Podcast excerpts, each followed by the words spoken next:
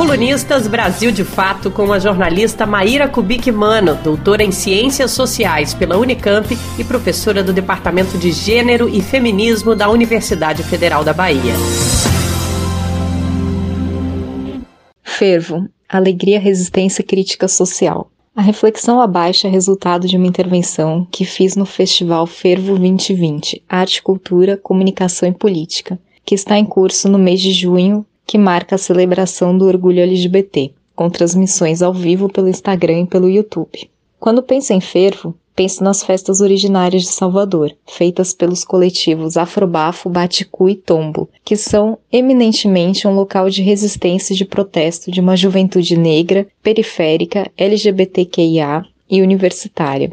Uma energia criativa, alegre, por vezes ácida e sempre questionadora. Vinícius Alves nos diz, em seu trabalho Em Defesa do Fervo, como o fervo bebe em referências das festas à brasileira, nos bailes, na contracultura e no tropicalismo, assim como no gueto dos anos 80. O fervo é empreendido por jovens que passaram a ocupar as universidades, especialmente as públicas, a partir das políticas de ações afirmativas dos anos 2000, tão fundamentais para mudar a cara do ensino superior no Brasil. Muitos fazem parte da primeira geração da família a ingressar na Universidade Brasileira, e eu as os conheço das salas de aula da UFBA. A festa, afirma Rita Amaral, é uma das linguagens favoritas do povo brasileiro, sendo ela capaz de, conforme o contexto, diluir, cristalizar, celebrar, ironizar, ritualizar ou sacralizar a experiência social, a partir dos grupos que a realizam. O carnaval é essa experiência por excelência. Há uma visão corriqueira, influenciada por algumas pesquisas no campo da antropologia, de que o carnaval serviria como forma de contenção da população, por permitir que, durante alguns dias por ano, as pessoas aliviassem as tensões cotidianas e, sobretudo, pudessem suspender as hierarquias sociais que tanto marcam nosso país, tão desigual, racista, machista e LGBTfóbico. Esses poucos dias, dizem, segurariam mobilizações massivas e fariam com que suportássemos o restante do ano. Considero essa visão profundamente equivocada. O carnaval, assim como as outras festas, é também um ato de resistência e de crítica política. É nosso maior protesto de rua. O que dizer, apenas para citar um exemplo notório e recente dos últimos dois sambas enredos da Mangueira?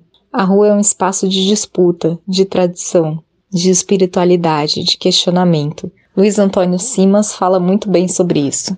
As fantasias também. Não é à toa que criticamos o uso de perucas Black Power ou de cocares. Há uma mensagem sendo passada e que tem impacto social. O carnaval é um momento de dicotomia, amor e dor, em que a desigualdade grita, como fica tão evidente com os cordeiros em Salvador, geralmente negros, separando outros negros e negras de um pequeno grupo de brancos com abadás ou diante dos milhares de trabalhadores, trabalhadoras ambulantes que vendem cerveja embaixo do sol forte ou madrugada adentro.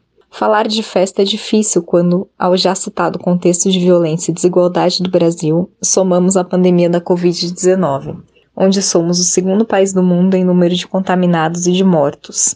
Mortes essas que são desiguais, que atingem a população de maneira diferenciada, um vírus que chega pela elite, que tem acesso às viagens internacionais, atinge em cheio as periferias. Simbolicamente, a primeira pessoa que faleceu no Rio de Janeiro foi uma empregada doméstica. Também no Rio de Janeiro, o menino João Pedro, que pôde aderir à campanha hashtag Fique em Casa, foi morto pela polícia militar dentro do próprio lar. E o que dizer de Miguel, que morreu no Recife porque sua vida simplesmente não importava para uma representante da Casa Grande? E de Guilherme, que essa semana foi executado em São Paulo, o genocídio prossegue, também ele um vírus que contamina tudo.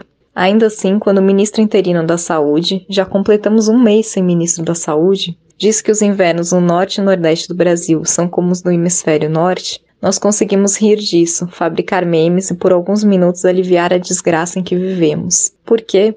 Para a psicanálise, o humor tem algo de liberdade, de, de grandeza e de elevação. Freud, judeu, ao refletir sobre o humor após todas as perseguições sofridas pelo seu povo, escreve que, por meio do humor, nós nos recusamos a sermos afligidos pelas provocações da realidade, a permitir que sejamos compelidos a sofrer.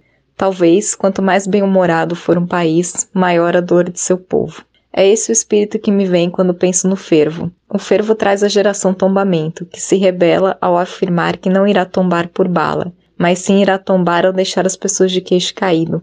O fervo atualiza a combinação de alegria com resistência, luta e crítica social. Precisamos de respiro, de ideias, de propostas que nos sirvam de inspiração nesse momento tão difícil em que se impõe a política da morte. Precisamos ferver.